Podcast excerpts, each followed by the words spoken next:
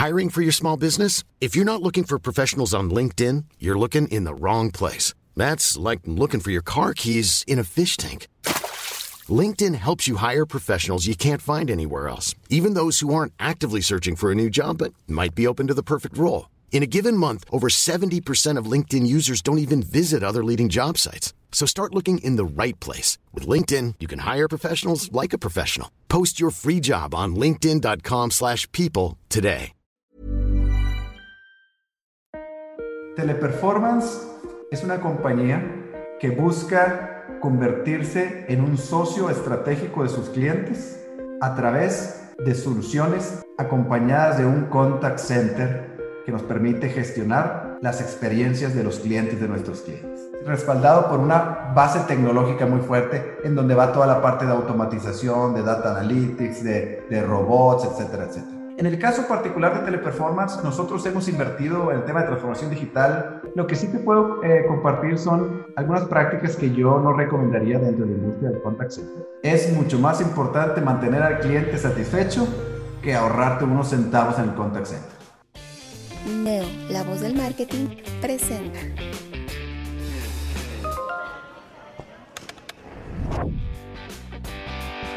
Y cuéntame, Ricardo, ¿tú qué, qué haces allá en Teleperformance? Eh, yo soy el Chief Operating Officer de Teleperformance en México. Básicamente, yo soy responsable de las operaciones de Teleperformance en México que dan servicio a los 17 años en la compañía. Oye, ¿cuánto tiempo lleva Teleperformance acá en México? Inicia en 1996.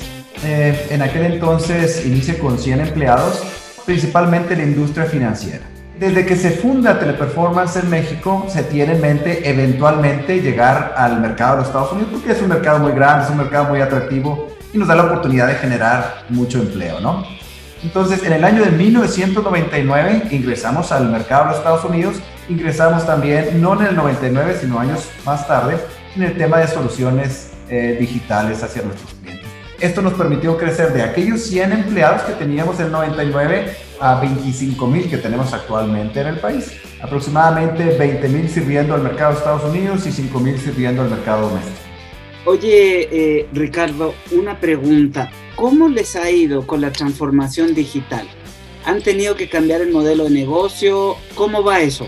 Fíjate que eh, el tema de la transformación digital es súper interesante. Primero que nada, al menos como yo lo veo, está el tema de la transformación digital antes del COVID, en donde bien las compañías ya tenían su plan de trabajo, venían evolucionando, probablemente desde cinco años atrás venían incorporando una serie de servicios digitales, automatización, robot, data analytics, etcétera, etcétera. Lo que sucedió, al menos en el mundo de teleperformance, y estoy seguro que sucedió en otras empresas, es que se aceleró totalmente, ¿no? ¿Por qué? Porque el tema de transformación digital pasó a ser un plan de trabajo que tenían muchas empresas a ser, en algunos casos, cuestión de sobrevivencia, ¿no? Alguien o te montas en esta ola o te montas y rápido, porque si no el negocio se va a acabar. En el caso particular de Teleperformance, nosotros hemos invertido en el tema de transformación digital desde hace, fuertemente desde hace probablemente 5 o 7 años, sobre todo en incorporar aquella tecnología que realmente es de utilidad y que genera un valor por el cliente. Nosotros tenemos una filosofía que llamamos High Tech, High Touch. Básicamente la parte de High Tech es desarrollamos tecnología e identificamos tecnología que podemos poner al servicio de nuestros eh, colaboradores. No se trata de venir y adoptar la última tecnología que está en el mercado, la que está de moda, sino simple y sencillamente identificar aquella que realmente podemos convertir en una propuesta de valor para cliente. Esa es la parte de high tech. La parte de high touch, teleperformance en el mundo existe desde 1978. Tenemos ya 43 años existiendo. La mayor parte de la historia de Teleperformance ha existido interactuando con los clientes de nuestros clientes. Entonces, ese contacto humano, esa parte humana no la hemos perdido, es parte de nuestro DNA. Entonces, básicamente lo que nosotros estamos haciendo en el tema de la transformación digital es mezclar el high tech, lo que te comentaba, las nuevas tecnologías, automatización, etcétera, con la parte del high touch. Ese matrimonio es algo súper importante y es es parte de nuestro plan estratégico eh, de teleperformance en el mundo. Ya, oye, y tú decías que empezaron eh, hace cuarenta y pico años atrás, pero llegan a México, ¿llegan cómo? ¿Llegan como teleperformance o hay una adquisición? Eh, ¿Se juntan dos empresas?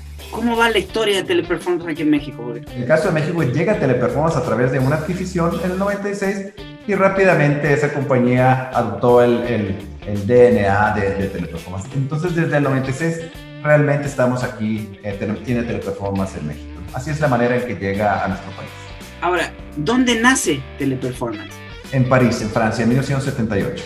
Perfecto. Es una empresa eh, de origen francés, es una empresa pública que cotiza en bolsa, en la bolsa de París. Y el corporativo básicamente se ha migrado a los Estados Unidos porque la mayor parte del, del volumen proviene de los Estados Unidos. ¿Tienes oficinas solamente aquí en México o estás en Hermosillo, en Sonora o en Querétaro? O, ¿Dónde tienen concentrado ustedes las oficinas? Este, este es un tema súper importante porque tenemos presencia física con edificios, con oficinas en nueve ciudades en México. Estamos en Hermosillo, estamos en Durango, en Monterrey, Guadalajara, Aguascalientes, Puebla, Ciudad de México y Pachuca. Estamos en estas nueve ciudades. Sin embargo, algo súper interesante es que antes de la pandemia teníamos presencia en esas nueve ciudades y los suburbios, por supuesto, lo que está alrededor de esas ciudades, ¿no? Eh, algunas poblaciones adicionales. Hoy en día estamos en más de 100 poblaciones de México. ¿Y por qué sucede eso, Francisco? Porque con el tema de la pandemia, pues básicamente lo que hacemos es invitamos a la gente a trabajar en su casa, les damos las herramientas, les enviamos los equipos, hay toda una logística detrás de esto.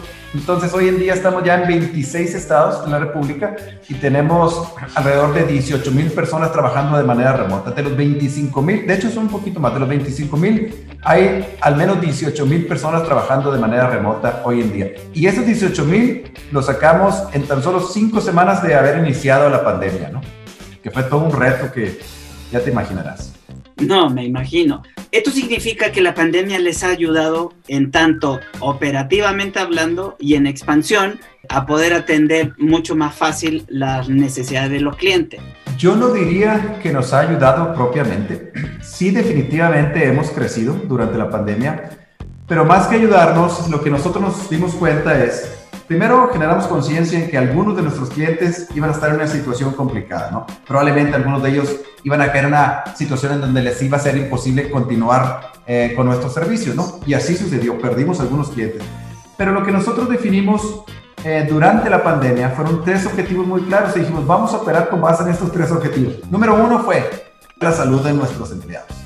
¿Y esto qué significa? Envíalos a su casa y los pocos que queden, garantízales el distanciamiento social. Pero la clave es enviarlos a su casa, porque tú una vez que los envías a su casa, como nosotros, que enviamos el 80% del personal a su casa, el 20% que queda en los edificios, ahí está el distanciamiento social. Son edificios que están ocupados al 20%.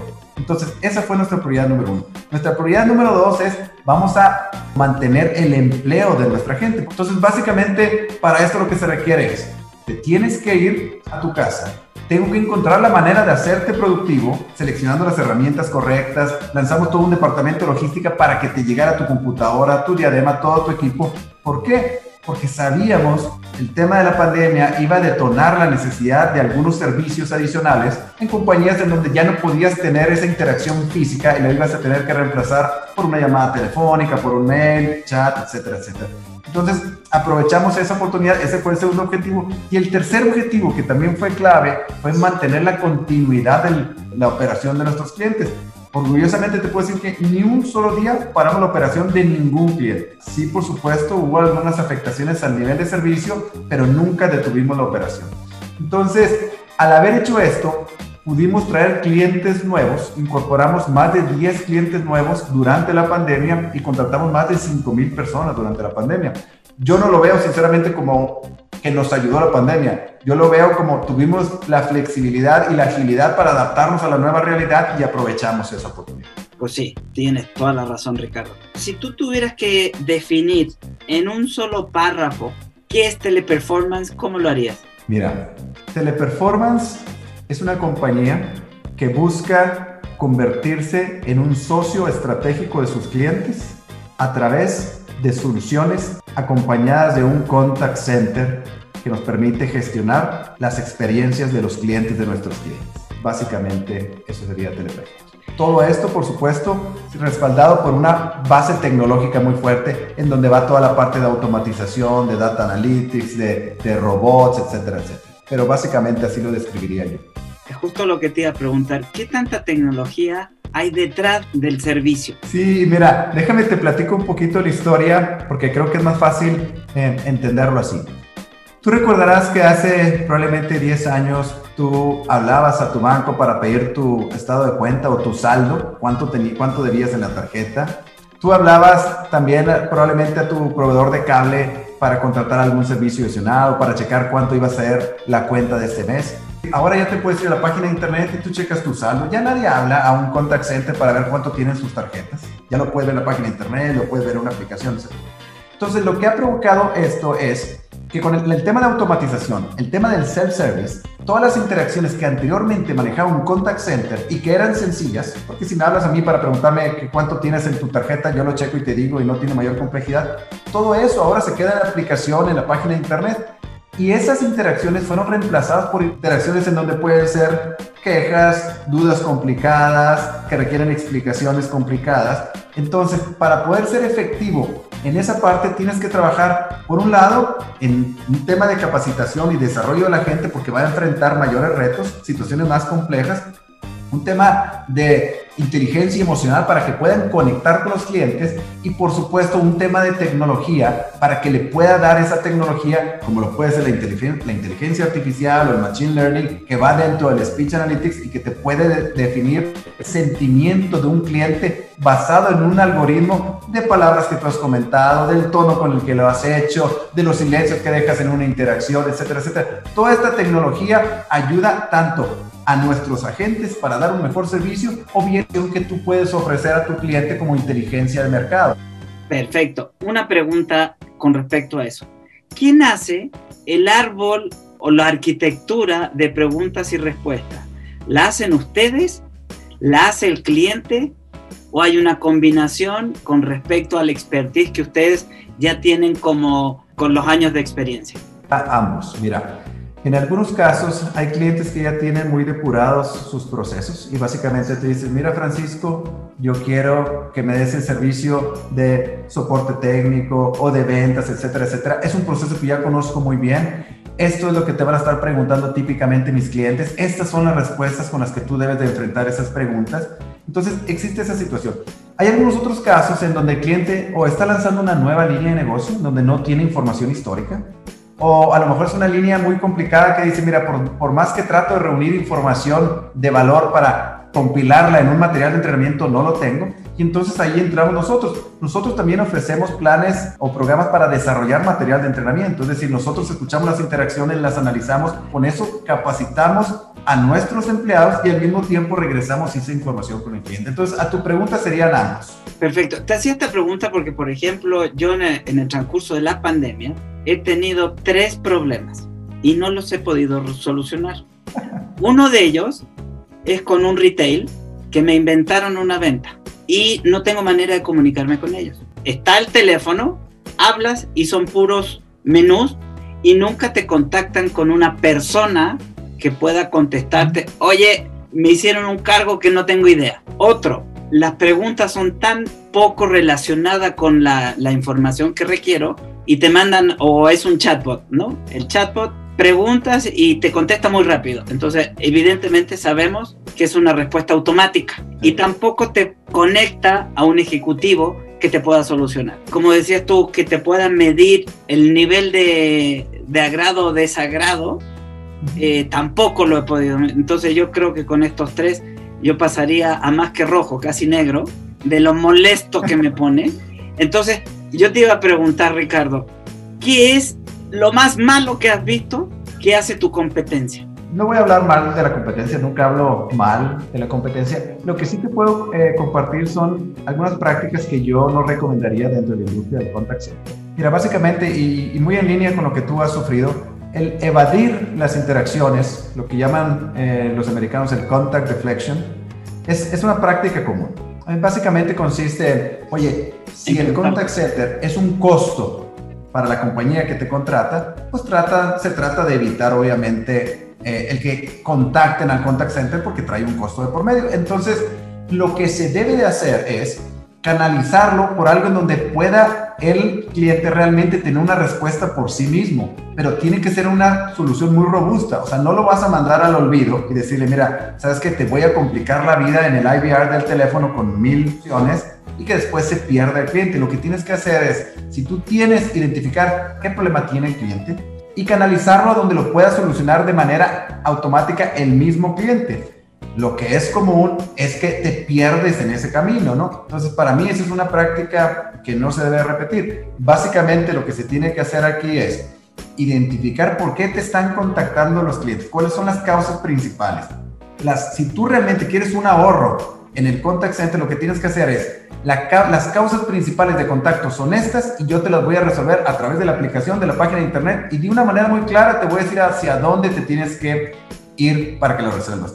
Y si no caes dentro de ese grupo de causas comunes por la cual contactas, entonces te, te, tengo que dar la posibilidad de que contactes a un ejecutivo de manera muy sencilla. Y desafortunadamente no todo el mundo lo hace. Entonces ahí la respuesta básicamente a mi pregunta es de acuerdo al, al monto de inversión que quieran tener con el call center. La respuesta directa sería, es mucho más importante mantener al cliente satisfecho que ahorrarte unos centavos en el contact center. Totalmente. Eso está súper probado. Ahora, ¿cuál es el nivel de satisfacción que deben de procurar o cuál es el nivel de satisfacción que procura Teleperformance para con los clientes de sus clientes? Sí, mira, y eso es eh, relativamente sencillo de entender. A veces es complicado de lograr, pero básicamente lo que tú tienes que lograr es que los clientes de tus clientes se conviertan en promotores. Es decir, Tú me puedes decir, mira, yo estoy muy contento con la marca, pero si tú no le dices a nadie más que la marca es muy buena, que vaya, pues bueno, vas a ser un muy buen cliente, pero no vas a ser alguien extra, un cliente extraordinario para esta marca, ¿no? Entonces, lo que nosotros eh, buscamos desde el punto de vista de satisfacción de clientes, generar esa experiencia y esa conexión con el cliente, de tal forma que el cliente no solo te vea como alguien que le resuelve los problemas, sino como alguien que le generas una experiencia favorable y por lo tanto él está dispuesto a dar esa compañía con alguien más. Eso es lo que tú tienes que lograr. Tienes que lograr promotores dentro de los clientes de tus clientes. De esa manera tu cliente va a crecer, tú vas a crecer y los clientes de tus clientes van a estar satisfechos. Entonces, básicamente todo empieza por ahí. De acuerdo. ¿Cómo ves a, la empresa a corto, mediano y largo plazo? A corto plazo yo lo veo como una empresa que está terminando de adaptarse a esta nueva realidad y más juzgando por la temporalidad que están publicando para la aplicación de las vacunas, esa temporalidad yo creo que se va a acabar, pero yo en el corto plazo lo veo como una empresa que está perfectamente adecuada a las condiciones del COVID, corto plazo. Y eso lo hemos demostrado porque ya tenemos nuestras operaciones remotas, toda la gente está eh, trabajando en tablet. A mediano plazo, yo lo que veo es que se va a terminar de definir cuáles van a ser las reglas del juego para el futuro. Entonces, viene un proceso en donde Teleperformance va a terminar de definir o consolidar las herramientas que utiliza y finalmente va a terminar con un paquete que funciona hacia el futuro. Yo creo que eso es eh, mediano plazo. Largo plazo, yo lo veo primero en el caso de Teleperformance México, una empresa del doble tamaño, 50 mil empleados eh, en México solamente yo la veo como una empresa que está bien posicionada en el mercado mexicano, como un socio estratégico de nuestros clientes, como una empresa que encuentra esas propuestas de valor y te las pone en la mesa para que juntos crezcan. Así es como yo veo a Teleperformance en el largo plazo en México. Pues Ricardo Aldrete, muchísimas gracias por estos minutos. Muchísimas gracias Francisco, la verdad está, está muy divertida esta experiencia es, una buena oportunidad para compartir lo que uno hace y también es una buena oportunidad para aprender, ¿no? Créeme que me encanta lo que hago, lo trato de hacer lo más entretenido posible y aprendo mucho. Entonces yo te pregunto cosas que a mí me interesa o me interesaría saber como cliente, ¿ya? Eh, ¿Cómo arreglo los malos ratos que pasan en el teléfono? ¿Cómo arreglas la estructura de un chatbot, ¿no? Que te dé el servicio que me merezco como cliente. Entonces, Todas esas cosas uno nunca las sabe O más bien, si no estás trabajando en el rubro, no lo sabes. Hay muchas cosas que uno ve como una caja negra, ¿no? Sabes que algo está sucediendo allá detrás, pero quisieras entender qué es lo que está dentro de esta caja negra. Claro, a ver, trabajar con 20, casi 30 mil personas a distancia está muy difícil. No creo que sea... Trae, una serie de retos adicionales porque no solo es el tema de ponernos a trabajar, sino que los activos fijos de la compañía los dispersaste en más de 100 ciudades. Antes los tenías en, 8, en 9 edificios. ¿Ahora dónde están? Pues están en 18 mil casas. ¿Qué pasa si la persona rota? ¿Qué pasa? Entonces, hay una serie de retos importantes en todo este tema que requiere mucho esfuerzo de logística, mucho esfuerzo o coordinación con el departamento de finanzas, control de activos, etcétera. Entonces, es un tema súper interesante. Oye, y pregunta así como media, media casera mía, eh, ¿cuántas líneas de teléfono tienen? Bueno, ya mucho es voz sobre IP, entonces no es que tengas líneas de teléfono. Entonces, la verdad es que la respuesta no la sé porque la gran mayoría viene por internet, ¿no? Entonces, soft phones que, vienen por internet, eh, más que una línea. Sí, imagínate, sobre todo la gente que está trabajando en casa, contratarle una, una línea telefónica sería un trabajo de que nunca terminas. Es prácticamente voz sobre internet. Voz sobre IP. Ahora, esta, eh, por ejemplo, ustedes tienen, me imagino que redundancia y redundancia de la redundancia. Sí, nosotros estamos conectados eh, por diferentes, a diferentes fuentes y por diferentes rutas, de tal manera que una, si una se cae inmediatamente, se hace el failover a la siguiente, de tal forma que tú no, no sientas el cambio, ¿no? Y es algo que se exige en la industria, ¿no? La verdad. Ok, perfecto. Ahora, la voz sobre IP, ¿hay algún tipo de encriptamiento, no encriptamiento? El tema de seguridad de información es súper crítico en Teleperformance somos líderes en este rubro a nivel mundial. Una cosa es manejar la seguridad de información cuando tú estás en un edificio y otra cosa es manejarlo cuando tienes dispersa a tu fuerza laboral, ¿no? Entonces, todas las computadoras, todos los equipos, utilizamos muchas eh, Thin Client o como se llamaba antes, terminales tontas, que son bastante más seguras porque no puedes almacenar información, pero toda la información está encriptada, todos los dispositivos están protegidos, las políticas de seguridad son de cero tolerancia. Entonces, sin esto prácticamente no puedes operar en la industria. Más allá, si te quieres meter a la industria financiera, más complicado todavía es. Pero entonces, si la información está protegida, no se puede tener acceso si tú no tienes tus credenciales. utilizamos lo que se llama doble autenticación para poderte firmar en nuestros sistemas. Entonces es un tema eh, complejo que sí requiere bastante atención y requiere todo un departamento de seguridad y información a cargo de esto. No, pues me imagino, por eso te digo, no debe ser nada fácil la operación, ¿eh? Y más ahorita en pandemia, caray, porque estoy teniendo un problema, bueno, con una computadora.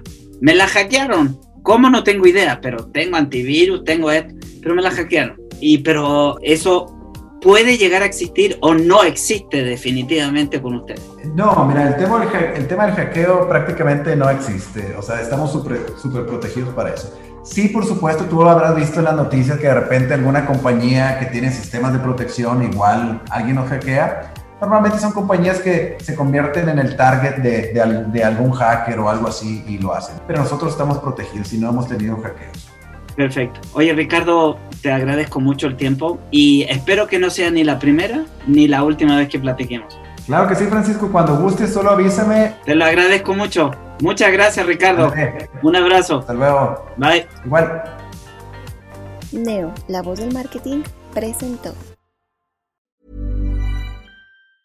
Mom deserves the best, and there's no better place to shop for Mother's Day than Whole Foods Market. They're your destination for unbeatable savings, from premium gifts to show-stopping flowers and irresistible desserts. Start by saving 33% with Prime on all body care and candles. Then get a 15-stem bunch of tulips for just $9.99 each with Prime. Round out Mom's menu with festive rosé, irresistible berry chantilly cake, and more special treats. Come celebrate Mother's Day at Whole Foods Market.